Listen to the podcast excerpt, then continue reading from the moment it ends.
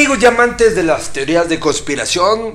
Estamos aquí, mi maestro Daniel Muñoz. Servidor y amigo, y mi querido Goyo Ortiz. Vaya, hasta que me presenta. Sí, ya. ¿Cómo estás, Daniel? Bien, contento de estar aquí y de hablar sin pelos en la lengua. Es que es bien importante eso hoy en día, ¿eh? para que la gente entienda. Hay que tener mucho conocimiento, mucho Sí. estudio, aprender mucho de todo. Y yo le doy gracias a Dios que me está dando una apertura tanto espiritual como creativa, mental.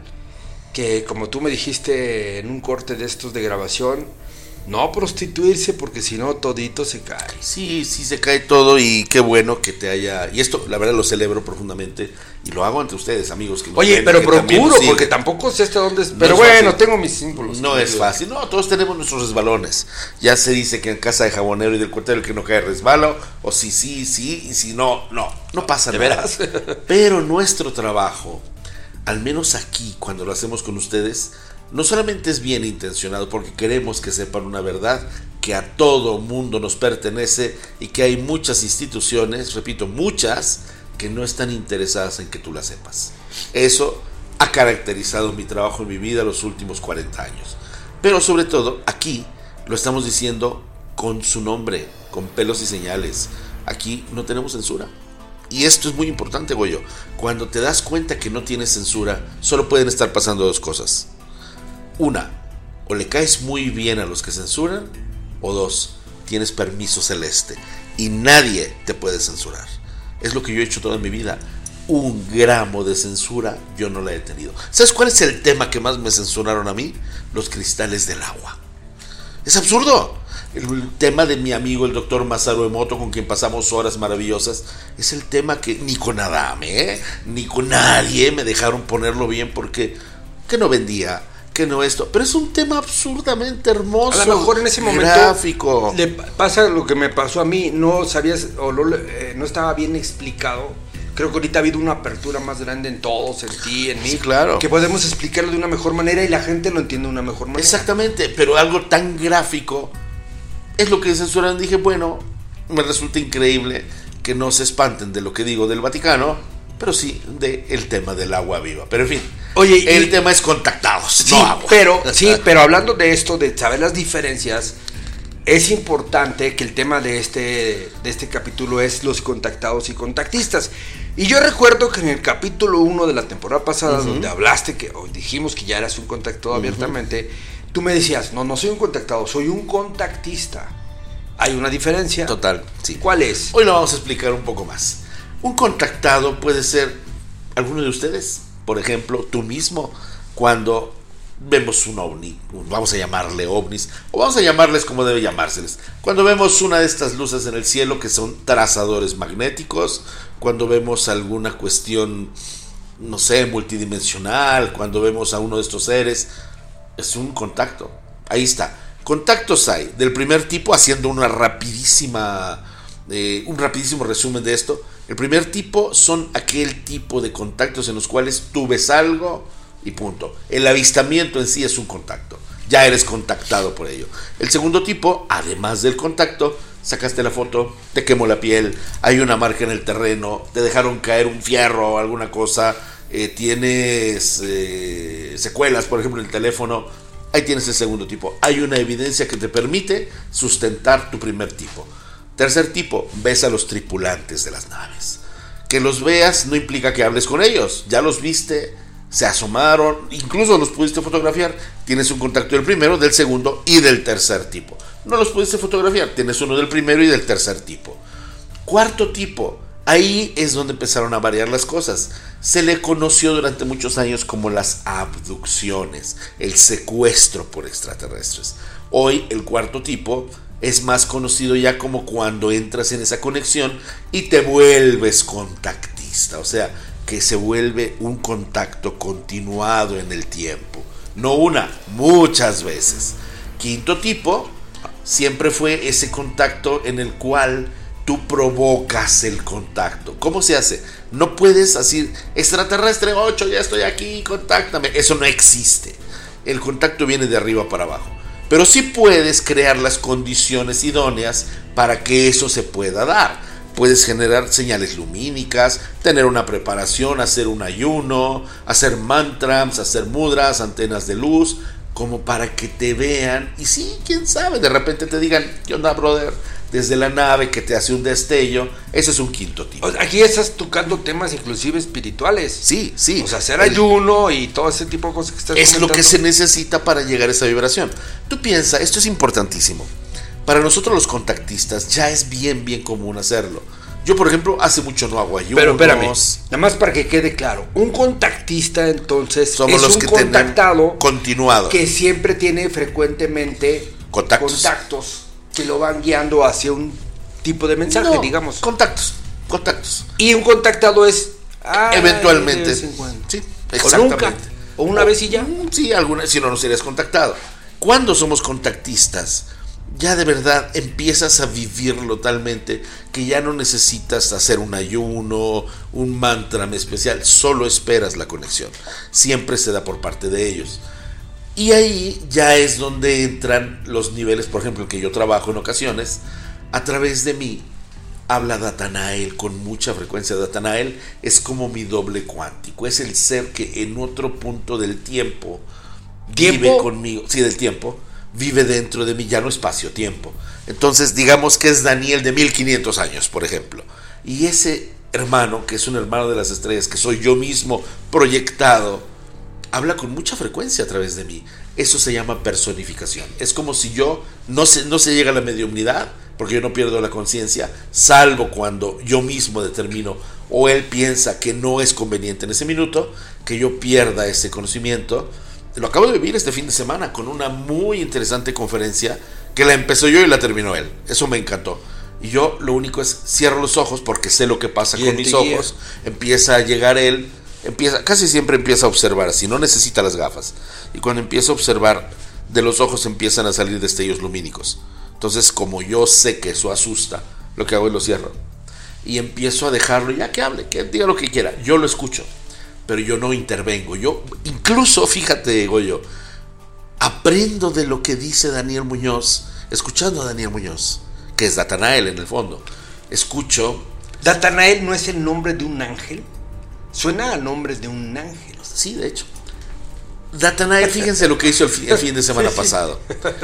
El fin de semana pasado que estuvimos en un retiro que fue un congreso sin público que me encantó en Teotihuacán, les habló a los únicos asistentes que había, que eran solo los exponentes, puro maestro, de la GFU, su gran representante, de, de grandes escuelas.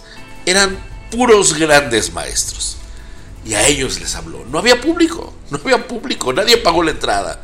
Entonces les empezó a hablar del ego espiritual y les habló precisamente de la necesidad de hacer ecumenismo. Vamos a dejar ya de competir. No, mi escuela es la buena, no, la tuya no, no, es que te, falta. Es que yo empecé, es que yo tengo seis Déjeme años, yo tengo rápido. siete. Ecu- Nada que ver. ecumenismo es una idea que se tiene de que todas las religiones se unan ¿no? Exacto. En una sola religión. En este caso no es a nivel religioso, sino a nivel de ideologías espirituales. Quitar, y esto es una cosa que Eso me sería encanta, maravilloso. pero- que es lo que yo estoy luchando por hacer. Datanael hubo una enseñanza, ¿cuánto tendrá amor? Bueno, y Un perdón, año, medio año. Perdón mi pregunta, ¿por qué si el Papa Juan, este Papa, este Francisco, eh, quiso hacer, eh, hubo en, su- en el principio de su papado, quiso hacer eso, ecu- ecumenismo, inclusive se juntaron en el Medio Oriente varios y fue muy criticado, varios Sí. este, líderes espirituales del mundo y fue muy criticado. ¿Por qué? Porque no quieren hacer ecumenismo, está claro. Pero ¿por qué sí lo logró Papa Juan Pablo II? Yo estuve en un congreso que se llamaba Congreso para la Concordia Espiritual en Almaty, en Kazajistán, y tuve la oportunidad de ver en la segunda edición, porque se hizo una primera, en la cual estuvo mi amigo Giorgio Giovanni, por cierto, y en esos dos congresos era plena la, la salutación y el respeto entre todos. Este papa está claro que no sirve a la luz. Perdón que lo tenga que decir tan claro. Este papa no sirve a la luz, sirve a la falsa luz. ¿Por qué? Porque tiene intereses. Te digo, qué curioso que estando en Argentina, cuando yo tenía el canal infinito abierto y hacíamos las entrevistas que teníamos, yo lo convoqué. Yo convoqué al entonces obispo de Buenos Aires y él me dijo, no, con ese señor yo no voy. Ese señor hace que uno hable muchas cosas. Y ese señor era yo.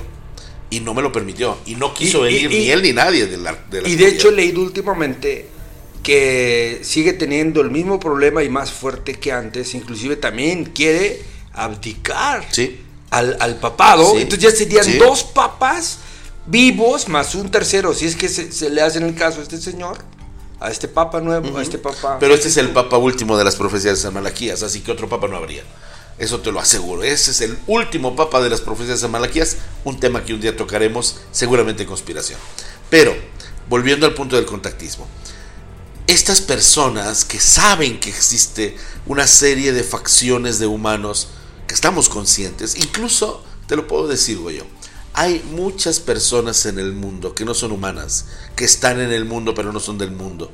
Se les conoce como Incanai. Incanai es la palabra que podemos utilizar para ángel descendente. Alguien que baja y está entre los humanos con cuerpo humano, con conciencia humana, con apariencia humana, pero que no es igual que nosotros. Y pueden estar así Pero físicamente. sí, físicamente. Físicamente. Obvio, para ellos es profundamente complicado bajar a la densidad humana. O sea, hacemos, conozco muchos contactados y contactistas o pseudo contactistas que hacen reuniones en desiertos y en lugares como vengan hermanos, vengan, pensando que de verdad van a bajar. Pero eso no, no, hacen... espera, a ver, yo te iba a hacer esa pregunta justamente ahorita. Bueno, ¿por qué en los contactados bíblicos la mayoría de los que hablan ahí su contacto, o sea, tenían el contacto físico. en el desierto o en las alturas de las montañas. Pero era físico porque, para empezar, la Tierra no estaba tan contaminada como hoy. No había ni el electromagnetismo que tenemos en todos lados, ni la contaminación, ni el desajuste a nivel. Me estás hablando de algo tecnológico, o sea, que podía afectar a algo tecnológico. No, y también mental, también mental. También la infección mental es terrible. Tú ve, por ejemplo, las ciudades llenas de miedo, ahora no puedes viajar si no traes el hocico tapado. Dices, o sea, es absurdo, es muy absurdo. Y todo por miedo. Todo por miedo, eso es infecciosísimo. Ellos, ¿tú crees que lo pasan bien cuando están entre nosotros? Tengo un mensaje que dicen, si tuvieras, Daniel, idea de a lo que apesta la raza humana, comedores de cadáveres. Y si lo ves, dices, pues, pues sí. Yo vi una película que se le recomiendo mucho, se llama Fallen o sea, caídos. Sí, Fallen, exacto. Y habla, así rápido se los platico, habla de que ya la humanidad estaba muy degradada, ya muy corrompida. Nada que no conozcamos. Nada, nada que no pasen dentro de ayer fue. o sea, ya estamos muy pasados de eso. Sí. Y, y, entonces Dios ya estaba mandando a los arcángeles a que llegaran a la tierra a ver si podía ponerlo orden, porque los espíritus negativos están muy malos. Sí. Y cada vez que mandaban un ángel era así como, ya no regreso, o sea ¿Por qué tengo que ir a la tierra? La tierra huele a sufrimiento, es lo peor que puede. Era el infierno, para mi gusto. Es el infierno. Hay otra película, ya que hablamos de películas, se llama Planeta Libre, es francesa. Ah, es de mucha, mucha risa. Ya cuando ves todos los ángeles y dicen, ¿cuándo vamos a esto? Eh, ¿Cuándo vamos a otro? Eh, ¿Cuándo vamos a hacer esto? ¿Y cuándo vamos a la tierra? Nadie levanta la mano. Nadie quiere ver. Y hay una anécdota en, ese, en esa película donde hablan que el, el último misario los, los, sacrificaron y hablando de Jesucristo. Era Jesús, exactamente. Entonces, el contactismo con el cual yo vivo es un contactismo que no es el de sacar fotos. Hay varias, eh, vamos a decirle así, funcionalidades, no me gusta la palabra misiones, que cada contactista tiene. Por ejemplo, tenemos a mi amigo Edward Billy Meyer, que hizo unas fotografías y unas evidencias impresionantes, insuperables. Piensa tan solo de las evidencias, que es un caso totalmente real. Se pongo la mano al fuego aquí quiera. Es un caso tan real como acabo ayer precisamente de leer, aquí lo tengo en mi, mi reporte, que viene desde el tema exopolítico de los Estados Unidos. Hay un científico que se llamaba Marcel Fogel. Bueno, Marcel Fogel es un hombre que de repente empezó a trabajar con cristales, con cuarzos, con uranio, con circonias y todo ese tipo de cuestiones, generó una super tecnología, empezó a hacer las bases de la nanotecnología, de los superconductores trabajó y eso pues se le reconoce pero lo que muy pocas personas saben es que él fue el que analizó las muestras de metales que Billy Mayer, el contactado por extraterrestres pleiadianos, le entregó para saber qué había. Y claro que se robó las muestras, claro que se las robó. Y después las dio como sus descubrimientos. Y a todo mundo le va a decir Marcel Vogel, lo descubrí yo cuando se las robó a un contactado por los extraterrestres que se llama Edward Albert Mayer y que vive en Suiza y que ese señor le proveyó de esas pruebas. Yo esto lo sé, lo vi, tengo los documentos. Entonces, ¿por qué no decir que esto es un descubrimiento de una civilización extraterrestre? El Internet es un regalo de los extraterrestres, Goyo. Si cayeron las naves en Roswell, en Socorro, en Aztec y en tantos lugares, fueron regalos que estos señores nos dieron para que, como somos curiosos, a través de la retroingeniería sacáramos, por ejemplo. ¿Me dejas mandar un mensaje a los extraterrestres? Por favor, te están escuchando. Señores extraterrestres, yo se lo digo de todo corazón. Gracias a esta tecnología Vivimos de maravilla. Aquí el único punto es utilizarlo para el bien. Exacto, porque lo utilizaron para la oscuridad. Por ejemplo, este 5G es maravilloso, por favor, siempre y cuando no lo dirijamos a crear enfermedades, alterar ecosistemas o a crear terremotos, como hacen con sus señores HARP y cosas por el estilo. Si tenemos las cosas, las podemos decir por su nombre. Oye, y eso es lo que da el contactismo, querido. Tú que ya eres un contactista Tú ya eres un contactista, o sea, eres, son 40 años. Eres, eh, para, pensé que contactista era menos que un contactado, pero un contactista es mejor.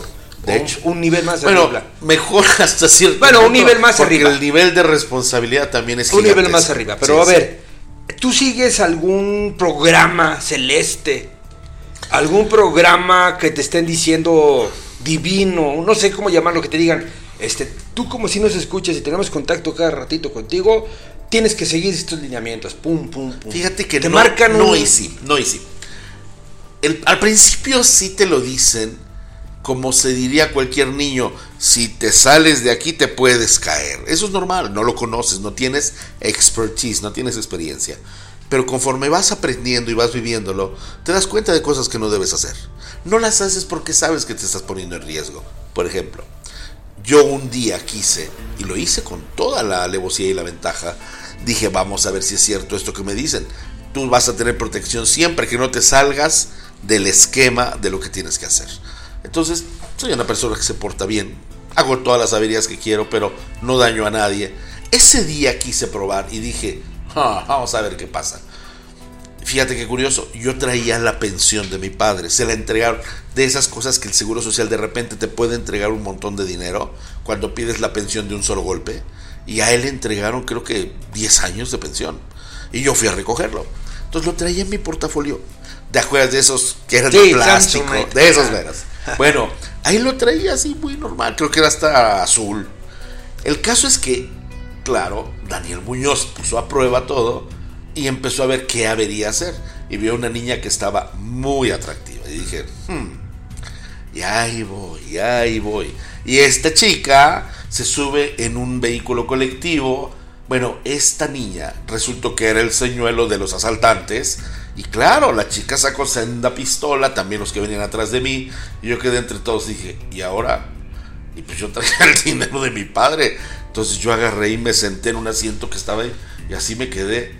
Y estos chicos empezaron a, a pegarle a las personas, a manosear a las chicas, a quitarle dijes y tontería y media. Yo toda la vida traigo esto, se los voy a mostrar este es un sol que me entregó Eugenio Siragusa. Yo pues lo tengo desde hace cantidad de años y lo traía. A mí me quitan esto, yo sé que el programa celeste no lo va a perder, pero sí me va a poder mucho. Bueno, porque es de ellos. ¿Qué pasó?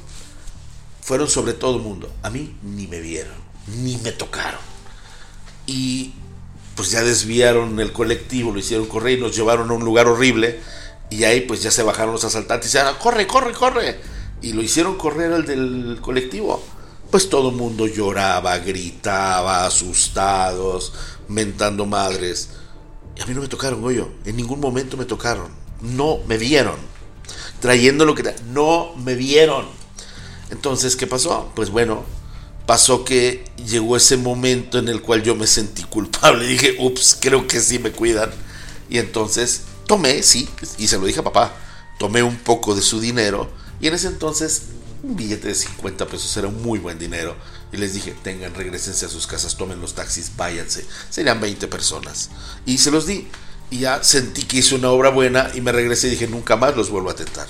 Ya y entonces recibí el mensaje y me dijeron, qué bueno. Daniel, ya no entendiste". unos cuantos minutos, pero es algo importante que leí en la información que me mandaste. Sí. ¿Cómo cuidar todo esto que le llamamos el fanatismo, la idolatría, la mitomanía? Ay, sí. Porque te pueden acusar de todo esto Sí, y seguramente te han acusado. más de una vez. Hasta la Biblia pro- prohíbe la idolatría, digamos Sí. así. Entonces, ¿cómo, ¿cómo lo has podido capotear? Sin Porque- dejar de ser yo mismo.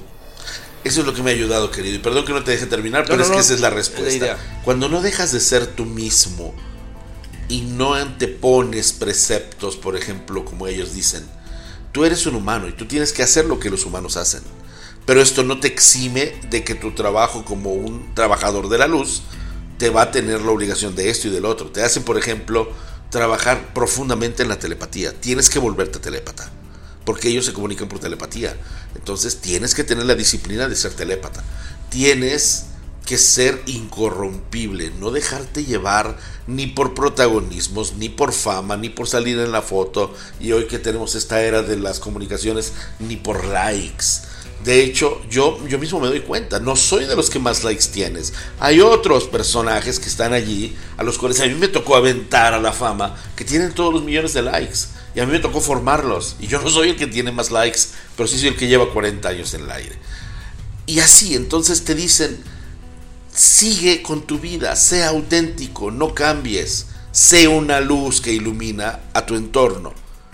Y no trates de ser como los demás quieran que seas. Porque eso te quita no solamente la autenticidad, sino te quita tu veracidad. Y si en este momento estamos en un punto de la historia, ese punto es el punto de la veracidad crística. Si tú te atreves, Gregorio, a decir una mentira, así sea piadosa, estás prostituyendo tu luz, estás prostituyendo tu verbo. No puedes ni decir, ¿te gustó el programa? Si es no, es no y punto. Y eso te hace auténtico. ¿Qué puede pasar si no te gusta? No por eso yo te voy a dejar de querer. Como pasó en el estudio aquella vez, es que no me gustó esto. Está bien, perfecto. Ese es tu problema, mío no. Yo dije lo que es. Que a ti no te gustó, bueno, perfecto, ya encontramos un punto en que tal vez tendremos que refinar. Pero ni tú te callaste, ni yo me callaste. Eso no nos vuelve enemigos, nos deja auténticos. En cambio, si, ay no, sí, perdóname, Goyo, mira, trataré de ser mejor. Entonces yo ya soy falso, estoy mintiendo. Y fíjate que y eso es lo que no debe pasar. Esto lo estoy tomando como un consejo porque cuando te metes en este tipo de temas, Sí, sí, yo iba a decir rollos, pero temas, sí, son temas. este, creo que ya tienes que tener una imagen acorde a lo que estás diciendo, porque si no, no, no, sería... Debe haber congruencia. Exactamente. Y justamente eh, ahorita yo ando en un proyecto importante de comedia, muy importante. Y entonces decía, a ver, ¿por qué a mí me nació hacer comedia? No? O sea, no, qui- no quisiera romper la idea, pero después leí una frase de Humberto Eco que después yo la traté de... La acoplaste a lo Sí, tuyo. porque Humberto Eco dice que la sonrisa mata el miedo. ¿Sí? Así es. Y el miedo mata eh, la fe. Es Y real. cuando eso pasa, quiere decir que ya no le tienes miedo al demonio o al diablo. ¿Por qué? Porque ya no necesitas de algunos u otros dioses.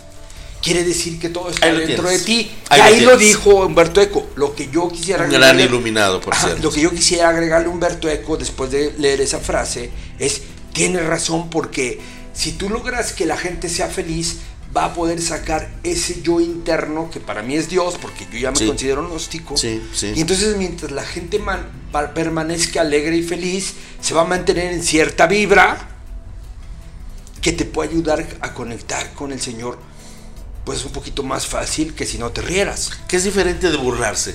Cuando, y por eso, algo que en estos días, y de verdad que lo están haciendo, en estos días estos hermanos del cielo están diciendo es, basta de tantos opinólogos. Porque cualquiera puede opinar, pero una cosa es opinar, lo cual es expresar tu posición que va a revelar también tu ignorancia o conocimiento. Así es. Y otra bien diferente es solo difundir, como hacemos los contactistas, que no adornamos los mensajes.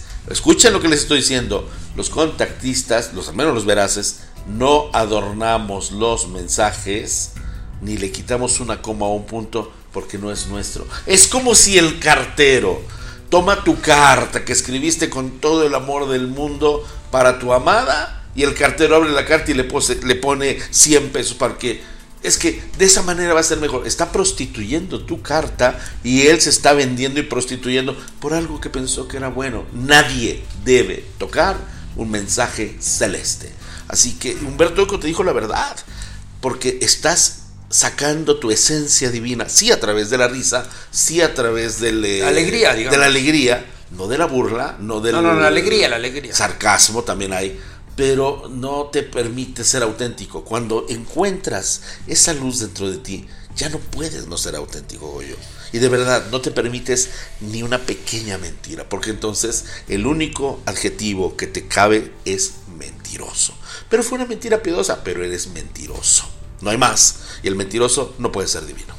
Pues ya lo sabe, ya escuchó aquí a mi gran maestro sensei, Daniel Muñoz. Aquí estamos con mi queridísimo Y le recuerdo, le recuerdo que nos estamos apoyando con nuestra colección de 12 símbolos espirituales que nos ayudan a nuestro discernimiento y que ese discernimiento se vaya hacia el lado positivo. ¿Qué es lo que necesitamos alimentar a nuestro espíritu? El lado positivo, según yo, maestro. Sí, totalmente de acuerdo. Y entonces creo que los símbolos espirituales nos pueden dar una idea o nos pueden ayudar a canalizar, que nos lleven hacia el camino correcto. Esa es mi única recomendación. Son las herramientas. Siempre ando con alguno de ellos. Yo, no sé, ya me encariñé mucho con el Metatron. pero todos son muy buenos. Todos son muy buenos. No, y te va a dar rachitas. Vas a hacer que un día vas a necesitar tal vez la tetragramatrón o quién sabe, de repente un día la trinacria, porque eso es por fácil. O la mano de Fátima. O la mano de Fátima. también me gusta Puedes usar dos al mismo tiempo.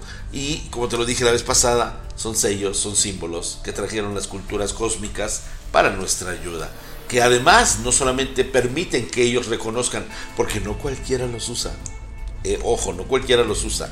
Solo los usan los que de alguna forma creen en que tienen esa fuerza, porque recordemos, no son eh, amuletos. Acuérdense la enorme diferencia que hay entre un amuleto, sí, sí, y un talismán. Mira, yo la verdad te voy a ser sincero y perdón que lo diga, yo tengo mi arca de la alianza original de, de Israel, Israel, sí, de Jerusalén, y me tuve el atrevimiento de meter los, los, símbolos los símbolos espirituales. Me imaginé que lo ibas a hacer así. En mi, mi arca de la alianza y la verdad me siento muy contento de tenerlos así, este, porque pues también el arca de alianza es un símbolo, ¿no? Sí, claro, totalmente. Y pues bueno, pues ya saben, aquí lo tenemos. Próximamente quiero traerme algunos de, Israel, a ver si hay meto otros símbolos y otro tipo de empaque. Bueno, va. Y pues esto fue es conspiración con nuestros nuevos capítulos de la nueva temporada del Contactado con Goy Ortiz y Daniel Muñoz. Nada más, nada más me hace repelar. Nada más tenía que decir conspiración. Nos vemos hasta la próxima.